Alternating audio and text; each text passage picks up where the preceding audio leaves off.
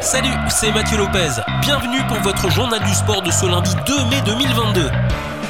On débute ce journal par du football et la 27e journée de BGL. Samedi, le Racing Union a eu raison du Victoria en l'emportant 2 buts à 1 à domicile.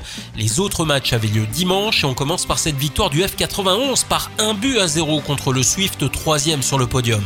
Dudelange conserve donc la tête du championnat avec un total de 58 points et 3 points d'avance sur son dauphin, le Folaesch, qui s'est imposé à l'extérieur par 3 buts à 2 face à Ostert.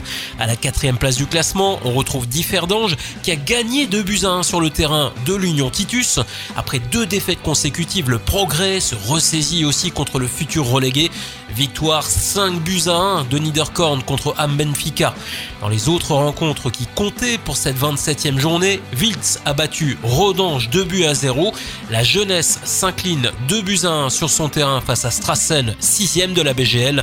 Enfin, Etseya se paye le luxe de gagner à l'extérieur en battant Mondorf 2 buts à 1 sur son terrain. À trois journées de la fin du championnat de Ligue 1 et avec 6 points de retard sur le barragiste Saint-Etienne, le FC Metz continue à sombrer.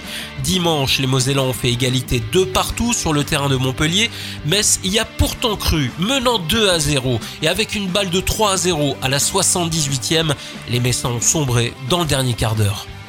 Enfin, on termine ce journal du sport par la MotoGP. Parti en pole position, Francesco Bagnaia sur Ducati a remporté le Grand Prix d'Espagne dimanche à Jerez en Espagne devant Fabio Quartararo sur Yamaha. Le pilote français désormais seul en tête du championnat des pilotes. Fabio débarquera sur le circuit du Mans avec le statut de favori pour le Grand Prix de France. Quant à Johan Zarco, il n'a pas été en mesure de confirmer son podium de Portimao.